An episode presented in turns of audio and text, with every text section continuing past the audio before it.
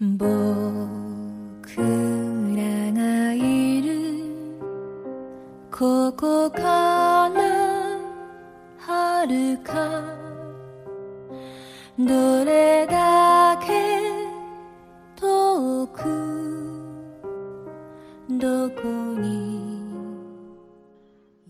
大家好，这里是 Prince Radio 菲林情感小课堂，我是你们的老朋友菲林。前两天陶喆出轨的消息登上了各大娱乐版的头条。老虎伍兹爆出性丑闻的时候，外媒犀利的评论：他的缺陷只是会把拉链向下拉，而不会向上拉。男人出轨本质就是在不该拉开拉锁的时候轻易的拉开了。但如何能将拉锁以体面一点的方式再重新拉上去，则十分考验男人的修养和人品。最近被曝婚内出轨的陶喆，正在灵活地展示着一个不懂得如何体面拉上拉锁的出轨男人的标准样板。他在出轨事前事后的种种表现都太典型了，太标准了，集出轨男人的各种特点与大成。简直都能为出轨男人做代言了。先说出轨，前几天还有专家说离婚率上升是因为出轨的多了，而出轨之所以增加，都是社交软件和社交平台惹的祸。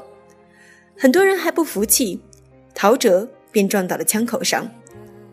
短信是他们的主要联络工具，你来我往，甜甜蜜蜜，腻腻歪歪。杨紫晴问一句：“你结婚后，我们还算好朋友吗？”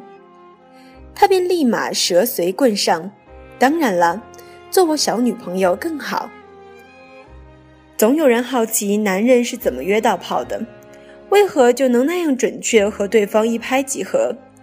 秘诀不过在于每句话都不忘点题。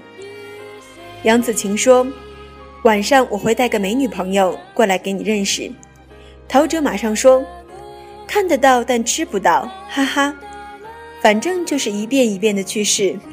若是被识破了呢，就说是玩笑；如果对方笑纳了呢，就美梦成真了。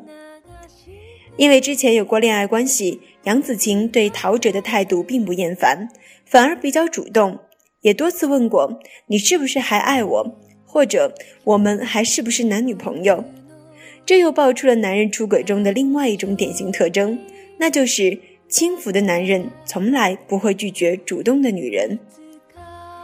杨紫晴是陶喆不能娶的那种女人，无论是出身、职业，还是网友说的面相，都叫陶喆的太太江佩蓉为之逊色。这是很多男人秘而不宣的择偶准则：选择老婆的时候，条件更苛刻，更追求体面。渴望得到社会的认同，但是情人的条件就宽泛得多。很多男人都抱着反正也不娶回家，也没有三从四德，都无所谓。可能不娶不代表不能在婚外继续发展关系。如果女人主动一点，半推半就，欲擒故纵，即便这个女人不是自己所真正喜欢的，有些男人也不会拒绝和她谈一场婚外情。更何况，陶喆和杨子晴还是有感情基础的。纵观很多的婚外情的发展过程，男人的主动性比女人体现得更明显。不爱一个女人却和她上床的男人比比皆是。男人的肉体远比他们的灵魂软弱得多。正如情欲勃发的时候，男人的某些器官特别高涨。但受到惊吓也极易萎缩。这种以性为纽带的婚外情一般被曝光，他们也会迅速清醒起来，马上的撇清关系，毫无担当。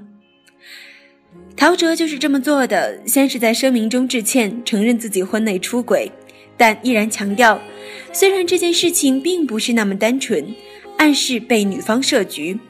更令人瞠目结舌的是，陶喆团队居然将两个人来往的微信截屏图片做成了 PPT，逐字逐句的加以分析，试图证明是杨子琪如何主动勾引陶喆的，而陶喆则完全是被动接受，而且两个人不是经常发生联系，而且短信经过有意删改，陶喆是被设计了，下套了。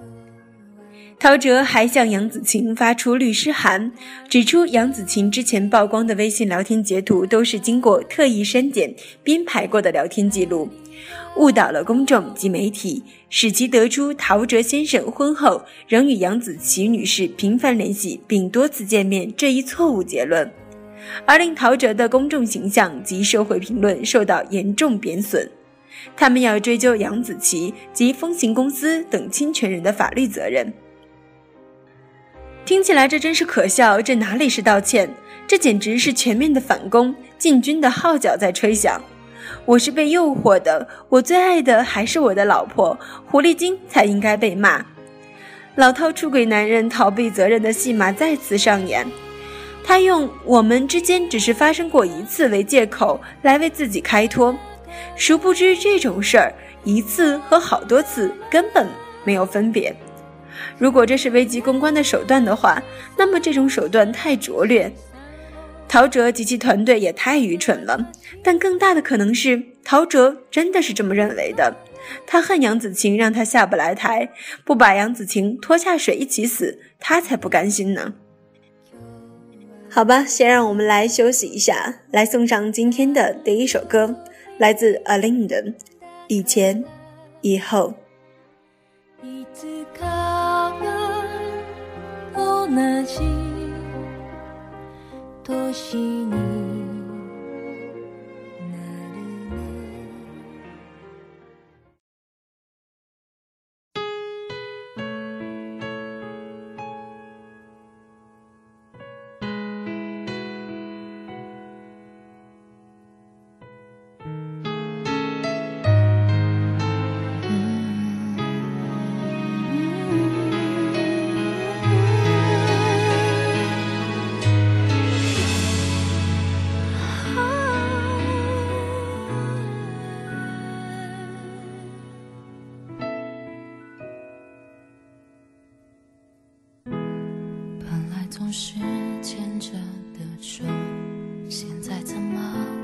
自寂寞。你在抽完烟后还要忙什么？本来总是浪漫炙热，现在怎么被动冷漠？你的行为是否还剩下温柔？假如我提的每个。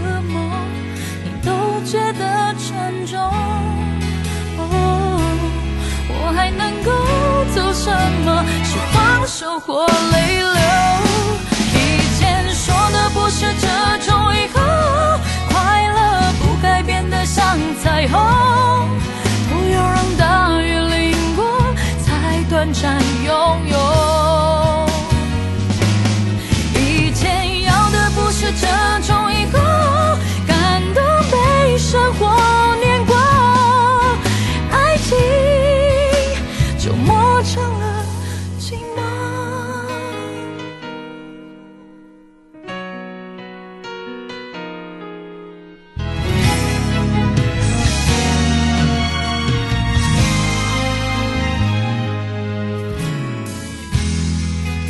总是牵着的手，现在怎么各自寂寞？你在抽完烟后还要忙什么？本来总是浪漫炽热，现在怎么被动冷漠？你的心里是否还剩下我？我提的每个梦你都觉得沉重。我还能够做什么？是放手或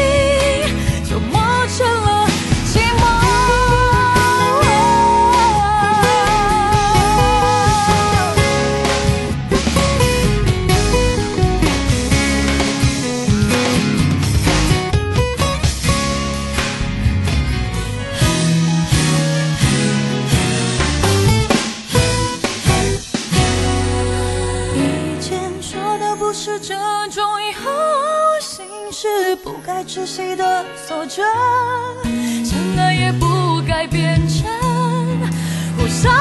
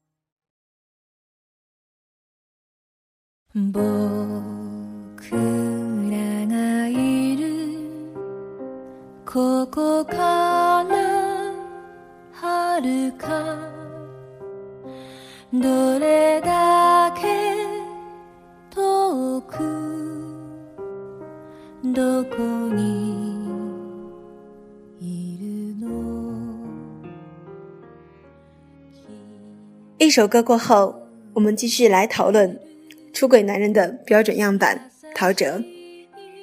陶喆非要把杨紫晴拖下水，这是叫人寒心人品的问题，也暴露出男人其实并不真的尊重情人的感受。在很多中国男人的观念当中，都是自己可以荒唐，可以和别人的太太鬼混，但是太太必须要忠贞不二。这种双重标准让男人处在矛盾中。他们一方面和情人耳鬓厮磨，无法控制自己的欲望；另一方面又暗藏厌恶。对于好上手、容易动摇的女人，就像本来值一百块钱的东西，别人却意外给了自己十块，高兴的同时，他们只会把它当做十块钱的东西去对待。必要的时候，当然是舍足保帅了，因为在心里，他们一直都没怎么看得起他们。现在陶喆并不承认自己爱杨子晴。对于我太太，我这辈子只会爱这个女人。但微信上截图清清楚楚的写着呢。杨子晴对他说：“可惜你要结婚了。”他马上回：“是啊，可是那是妈妈的旨意，但是我还是爱你的。”这又是出轨男人的另外一个特征。为了哄情人开心，他们都喜欢把自己的婚姻说成无爱的、不自愿的、没意义的。我的婚姻并不幸福，是男人出轨的必杀技，出现率很高，可信率却极低。为了取悦情人，让对方觉得自己不是一个吃着碗里看着锅里的寡廉鲜耻之徒，男人当然要显示自己的不幸了。真不幸福的要这么说，其实很幸福的也要这么说。反正但凡婚姻时间稍微长一些的，想找点老婆的罪状还是不难的。陶喆的婚姻时间太短，要找出太太的缺点还是很不容易的，所以只好搬出那是妈妈的旨意这样的法宝来为自己开脱。一个四十多岁的男人还会这么说，也真是醉了。没有任何证据指明陶喆的婚姻不幸福。去年七夕那场盛大的婚礼还记忆犹新，但即使幸福，男人依旧可能会出轨，因为幸福美满的婚姻并不能够完全阻碍男人的出轨，当然几率会降低很多。但是对于个别男人来说，婚姻只是一个载体，它并不能够完全承载下他对感情的多样需求。在一个女人之外，他还渴望拥有另外的感情。感情就像他选择吃冰激凌，吃最爱的草莓口味，可是还想试试巧克力的、菠萝的。没尝过，总是有着丰富的想象和渴望。一个人自己如果不注重加强修养，没有抵御外界诱惑的能力，那么多好的老婆，多牢固的感情，都无法掩盖一个人的贪心和多余的欲望。在男女关系中，男人通常比女人更天真，尤其是当男人觉得自己掌控了局面，一个女人爱慕他的名气与才华，甚至不惜名分的跟着他，总会让男人变得自大。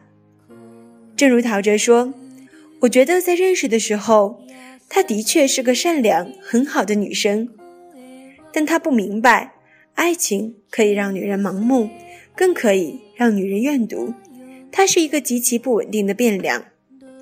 女的人的危险就在于，如果她是一个视感情为唯一信仰的人，那么她的专注可以让她吃，也可以让她变得狠。你若毁了她的信仰，他也就毁了你的根基。你的官位，你的脸面，那些能恪守游戏规则、潇洒离去的女人，都不会是这样的痴女人。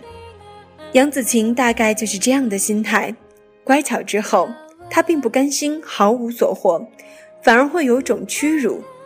为什么我在这里承受的这些痛苦，而你却可以若无其事的回去和老婆继续过好日子？我就是要让你和我们一样。这时候，女人要求得到的，其实只是一个公道和破坏，并不是要真正的重新赢回他。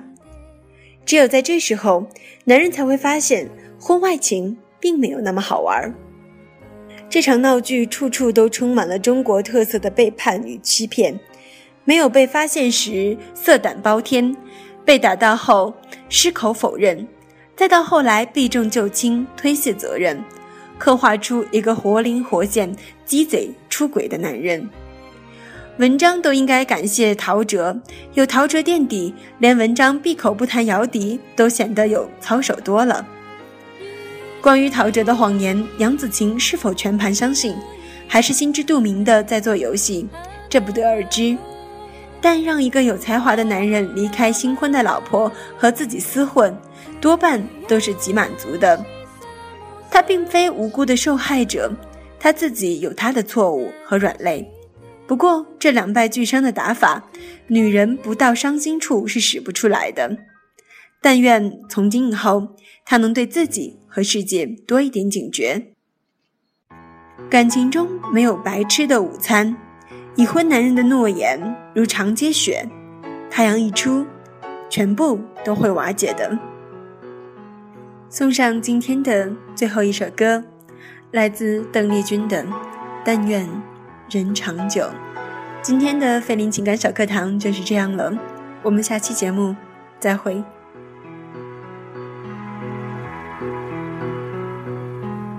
明月几时有？把酒问青